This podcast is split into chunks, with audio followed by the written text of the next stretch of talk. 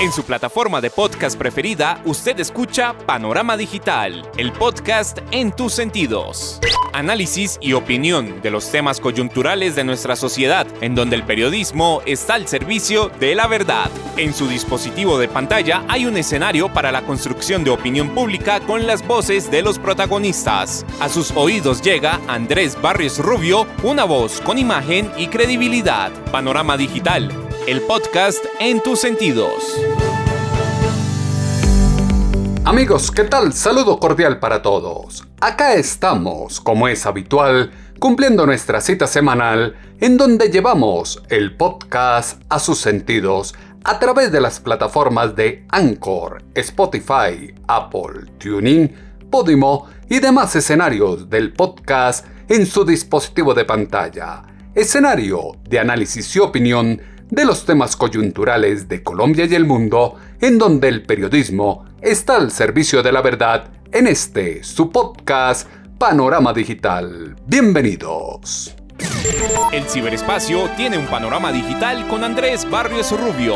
Panorama Digital, el podcast en tus sentidos. Ajedrez político que se develó este 20 de julio en el legislativo es la reacción a una atomización de las fuerzas de oposición, más que una mano oscura de la derecha colombiana, es la mezquindad que existe al interior de las fuerzas opositoras. Interés por arañar el poder los lleva a tener actitudes incoherentes en su forma de actuar y proceder frente a los colombianos. Legislación frente a lo que ocurre al interior de la primera línea. Protesta social llevada al extremo es lo que los está sepultando y les está, de una u otra manera, llevando al extremo de lo que es la malquerencia de la política colombiana. Ahora empiezan a medirse fuerzas de cara a lo que serán los próximos comicios, a cómo se acomodará cada una de las instancias para poder llegar al legislativo o, por qué no, tratar de aspirar a una presidencia, ministerios y demás cuotas burocráticas que ya están en juego en el partidor político. En su dispositivo de pantalla no puede faltar Panorama Digital, el podcast en tus sentidos. Búscalo en todas las plataformas de podcast. Panorama Digital, el podcast en tus sentidos. Dosis de coherencia e inteligencia política fue la que se vio este 20 de julio en el legislativo donde se midieron los ímpetus políticos y se atomizaron las fuerzas opositoras, jugadita glauca en la segunda vicepresidencia y encolerizado reclamo de las fuerzas humanas que se autoproclaman como decentes en la evidencia clara del irrespeto a la democracia por parte de la extrema izquierda colombiana. Voto en blanco antes que un veto a un candidato en particular es la consecuencia de apostar por el peor de los nombres que tenían los grupos de oposición para ese cargo en la mesa directiva del Senado. Andrés Barrios Rubio, una voz con imagen y credibilidad. Testaruda, actitud egocentrista, delirio de persecución permanente, impide asimilar a los integrantes del pacto histórico que adoctrinamiento callejero de la primera línea lavado de cerebro a grupos minoritarios, socavamiento de la moral y economía del país, comienza a pasar factura de contado a una fuerza política que está siendo derrotada por el odio que destilan y la mezquindad que los acompaña en cada una de sus acciones. Aprobación y desaprobación de una propuesta política hace parte del ejercicio democrático de una sociedad. Problema de la izquierda está en la desunión que dejó en evidencia al interior de los grupos alternativos fruto de la contradicción y el ataque indiscriminado entre ellos mismos. Fractura es la consecuencia de lo que se ha acreditado con hechos al interior de la izquierda colombiana y sus ansias de poder, como lo dijo en sala de prensa del canal Caracol el abogado, docente y analista Juan Pablo Estrada. Pienso que lo de la fractura es más la consecuencia. De lo que se ha acreditado con hechos es que eh, los verdes estuvieron con Bolívar y votaron por Bolívar. O sea, Bolívar lo, lo derrotan son los otros movimientos políticos. La norma nunca dice que es eh, eh, que resulte ungido, sino que puede postular. Colombia Humana postuló, no salió elegido. Tenían que postular un nuevo candidato y Gustavo Bolívar se quiso ranchar en que era él o nadie y yo creo que los verdes no quisieron perder el escaño. Esa es la lectura correcta. Ahora, que Bolívar se esté pegando de ahí para buscar, como siempre, la calentura en las sábanas, pues es otra cosa. Yo creo que el senador Bolívar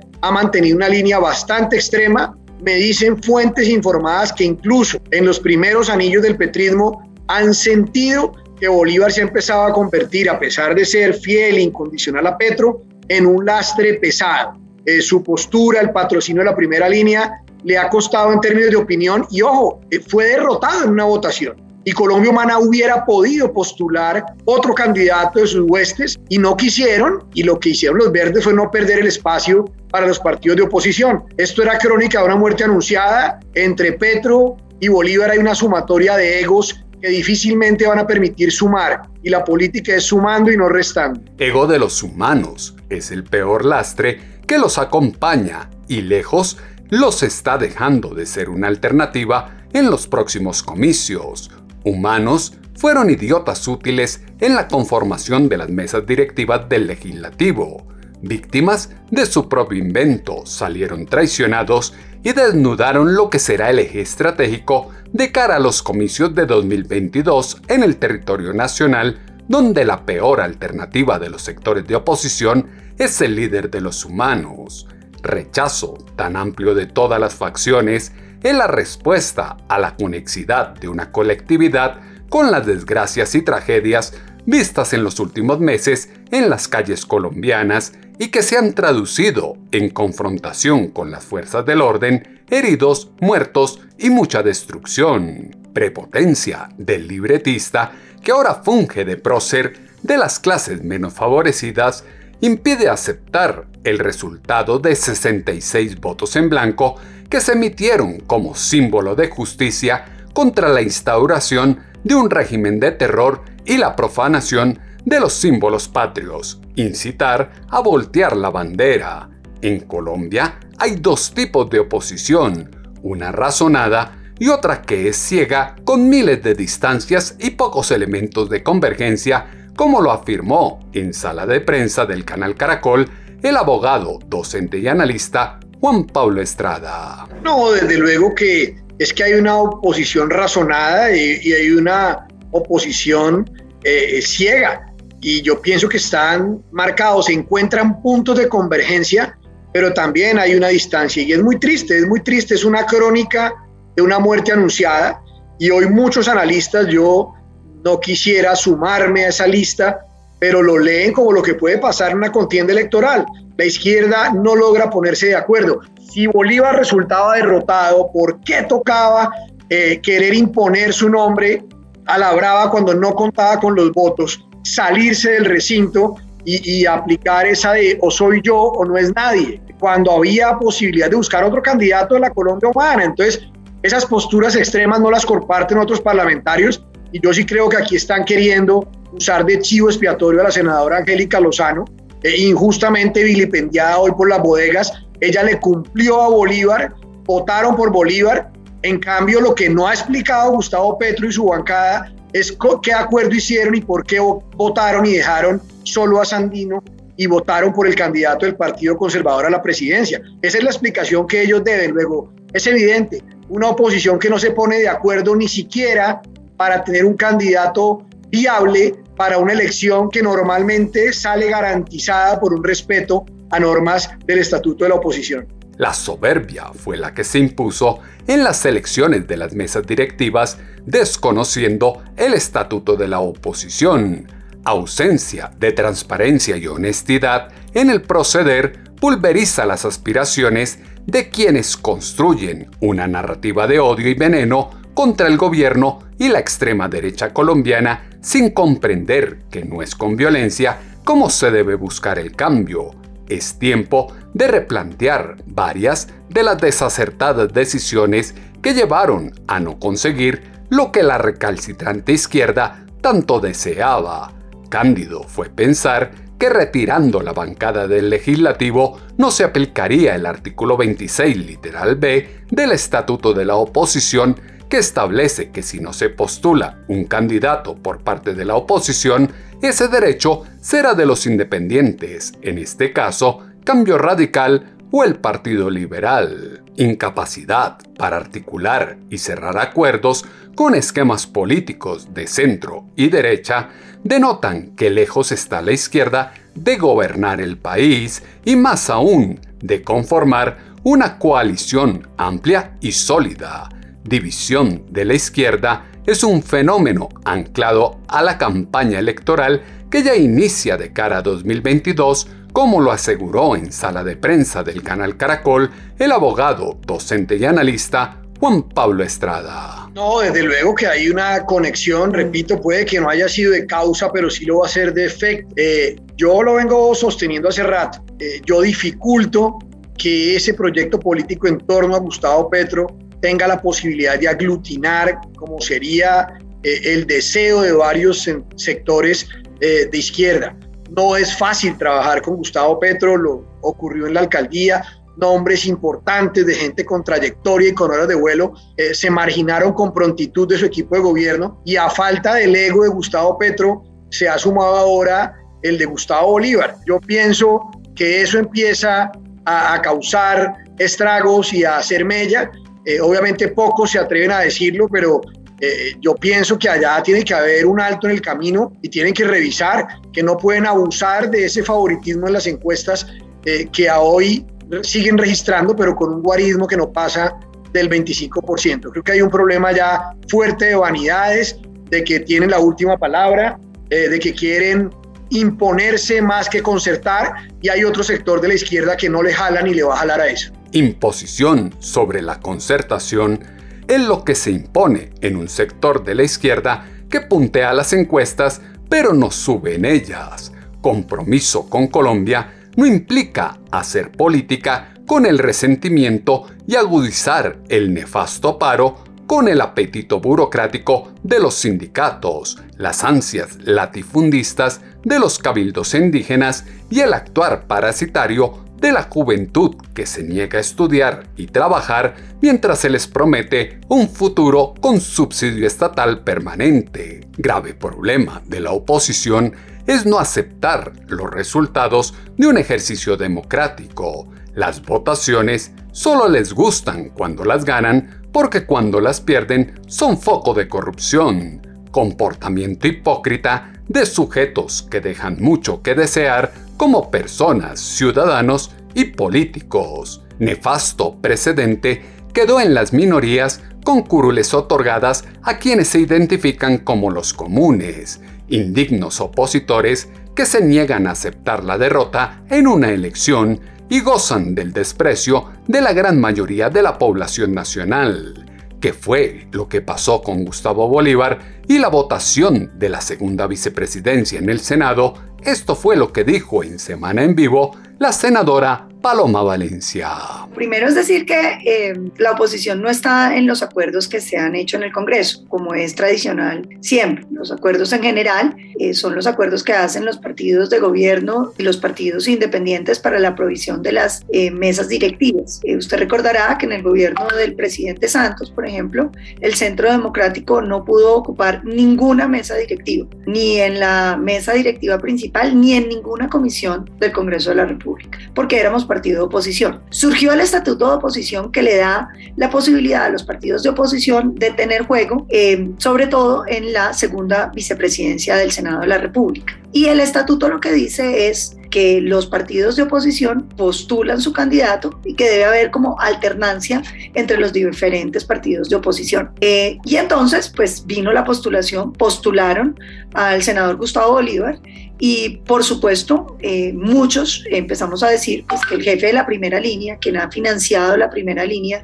quien ha maltratado la fuerza pública de la manera que él lo ha hecho, pues no podía ocupar esa dignidad y que no íbamos a votar por él. Y eso se fue extendiendo eh, entre todos los partidos y realmente pues eh, hubo un gran rechazo que yo creo que no es que es el rechazo a los bloqueos, que es el rechazo a la violencia, que es el rechazo a la estigmatización de la fuerza pública y pues la mayoría de los partidos votamos en, en blanco y correspondería que la oposición eh, hiciera una nueva postulación. Los eh, otros partidos decidieron no postular a nadie. El Partido Verde postuló al senador Iván Name y por supuesto eh, fue elegido el senador Iván Name. Cobro directo a la incoherencia política y social es lo que le cobró el Congreso a la Colombia humana. Flaca firmeza y fundamento en los cuestionamientos a la criminalidad que ahora se toma las calles de las poblaciones colombianas, raya el límite de lo absurdo en un discurso opositor que no pasa de ser una retaíla de mentiras y quejas incapaces de proponer la construcción de alternativas de cambio, que marcaron en el legislativo al perder contra el voto en blanco, evidencia que rencilla entre toda la oposición es lamentable, inconveniente y pierde terreno electoral desde el harakiri que se perpetraron. Inmolación en la demostración del nido de traicioneros que se ubica en la izquierda, oscuros personajes que se sabotean, venden, traicionan y hunden para lograr arañar el poder.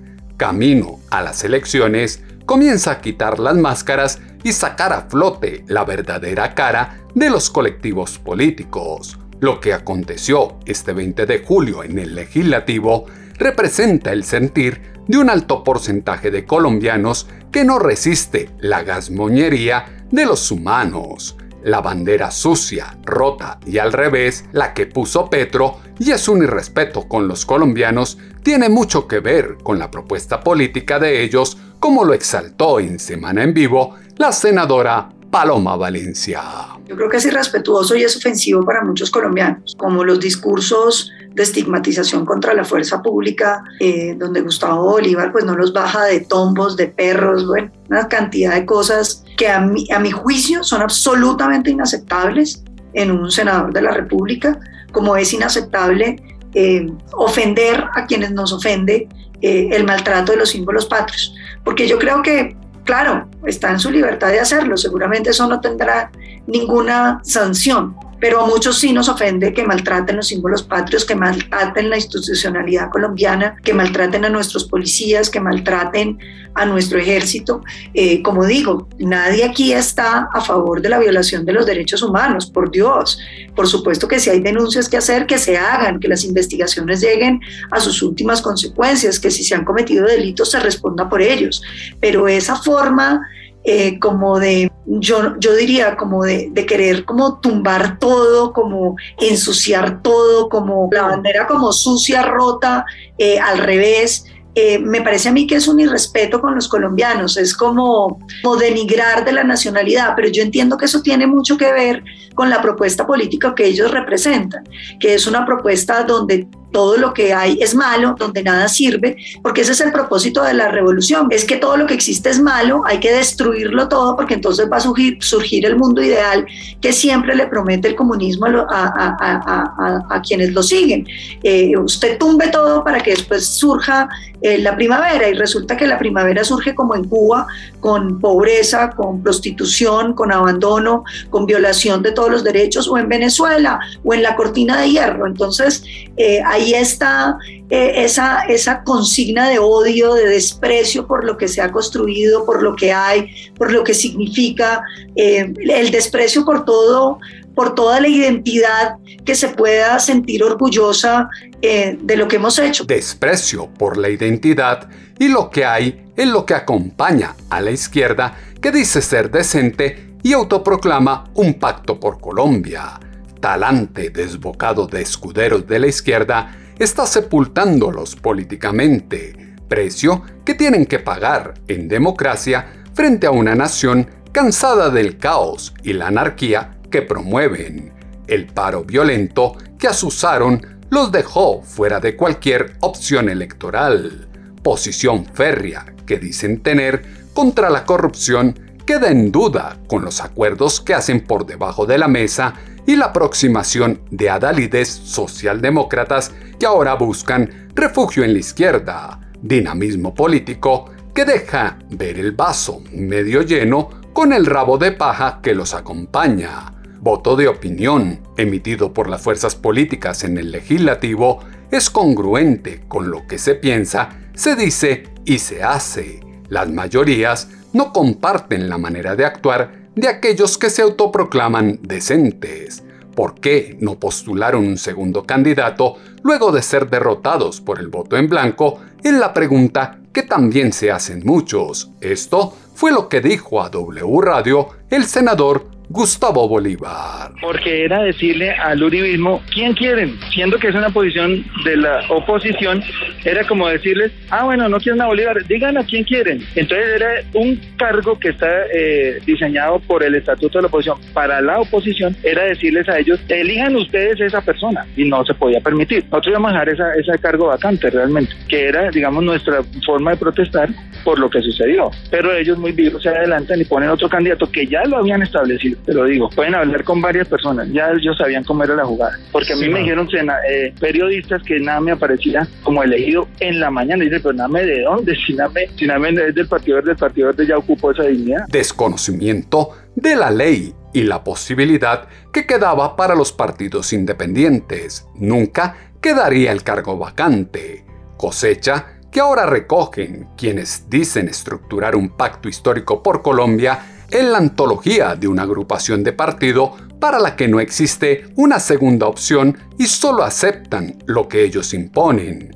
Cuestionable es la alternativa de poder que tiene como táctica una propuesta vandálica cimentada desde células urbanas del terrorismo, septiránica, de potismo, que trata de defender lo indefendible haciendo cosas descabelladas. Lo del 20 de julio dejó en evidencia la división que existe al interior de los partidos de oposición, como se comprobó en este audio de W Radio con el senador Antonio Sanguino. Sí, así es, eso es inocultable, hay una división. Eh, ahora hay dos proyectos de cambio para el país.